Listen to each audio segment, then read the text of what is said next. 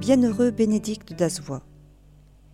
Bénédicte, à la naissance Bakali d'Azvois, né le 16 juin 1946, dans le village de Mbaye, au sein d'une famille non chrétienne.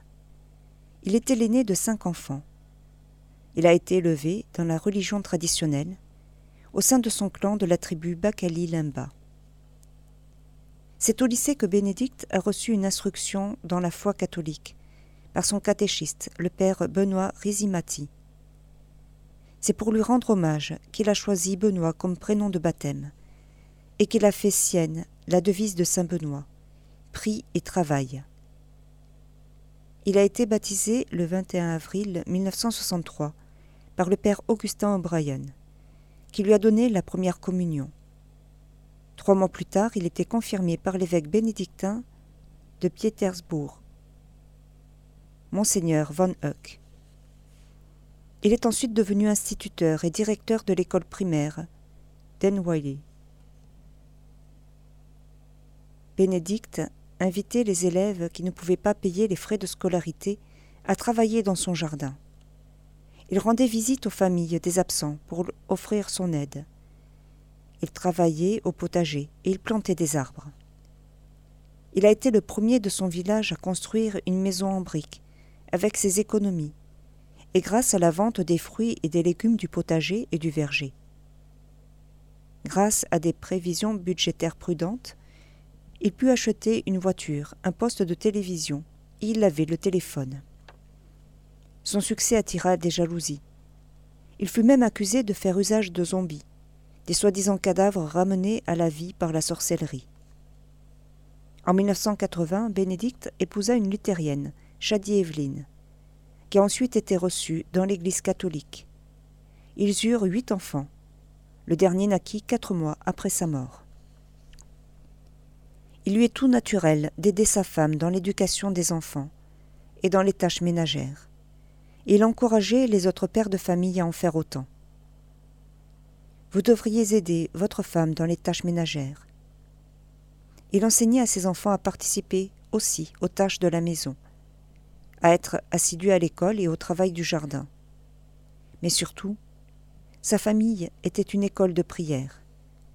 Tous les soirs, ils lisaient la Bible ensemble et ils participaient aux assemblées dominicales. Il avait aussi institué ce qu'il appelait le jour des Dazois, le jour de la fête de Noël. La famille et tous leurs proches parents passaient cette journée ensemble. Les enfants recevaient comme cadeau de Noël du matériel scolaire. Le chef du village l'avait choisi comme secrétaire et conseiller. Son honnêteté, son intégrité, sa sincérité et son humilité le faisaient respecter. Catéchiste et membre du conseil pastoral de la paroisse, il aida à la création de la communauté ecclésiale, en particulier en préparant les candidats au baptême. Il dirigeait l'office dominical quand le prêtre ou un agent pastoral n'était pas disponible.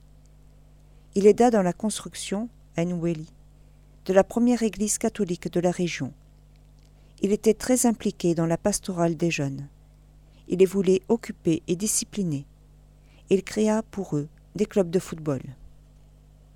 Lors d'une sécheresse survenue dans la région de Venda, dans les années 80, il réussit à obtenir des fournitures et des vivres pour les enfants de l'école. On le respectait aussi en tant qu'homme de prière, et pour sa compassion et sa générosité pour les malades, les pauvres et les prisonniers qu'il visitait. Le 25 janvier 1990, au cours d'un violent orage, la foudre tomba plusieurs fois sur les cases rondes, les rondavelles couvertes de chaume. La population locale pensa que ces phénomènes étaient dus à des actes de sorcellerie. Le Conseil des Anciens décida donc de consulter un guérisseur et demanda pour cela aux habitants une contribution individuelle pour lui payer ses émoluments.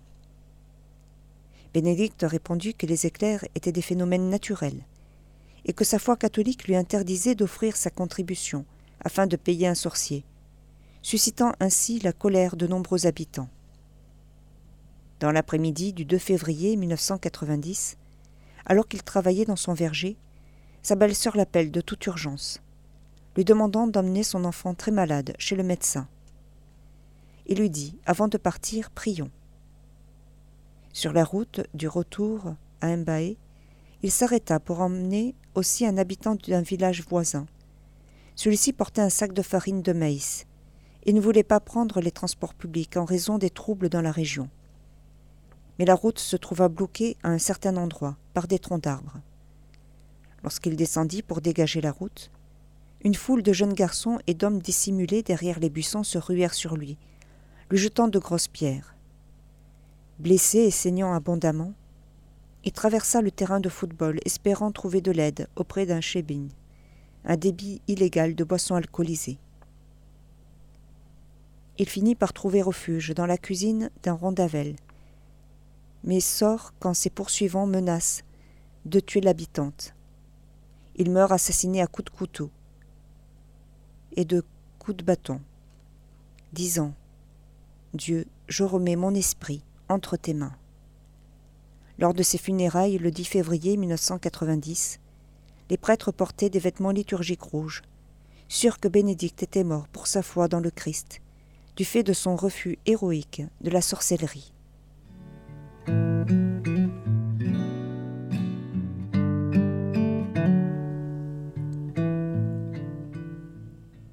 Dans la cité du Tricastin, dans la région de Vienne, sans doute au IVe siècle, saint Paul, évêque, dont la ville a pris ensuite le nom.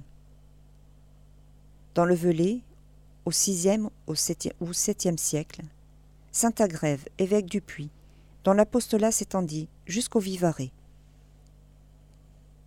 Dans la ville de Saint-Malo en Bretagne, l'an 1163, Saint Jean évêque, admirable par son austérité et sa justice, il transféra dans cette ville le siège épiscopal d'Alette, et Saint Bernard le recommanda comme évêque, un évêque pauvre, ami des pauvres et amoureux de la pauvreté.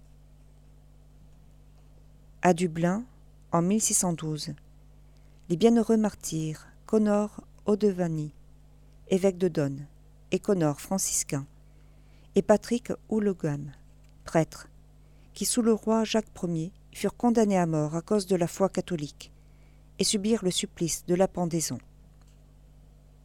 À Séoul, en Corée, l'an 1840, les saints martyrs Paul Hong Yongju, catéchiste, Jean Yi Mun-hu, qui s'occupait des pauvres, et ensevelissait les corps des martyrs, et Barbara Choe Yong-hee, qui suivit les exemples de ses parents et de son mari, mis à mort pour le nom chrétien, tous les trois décapités.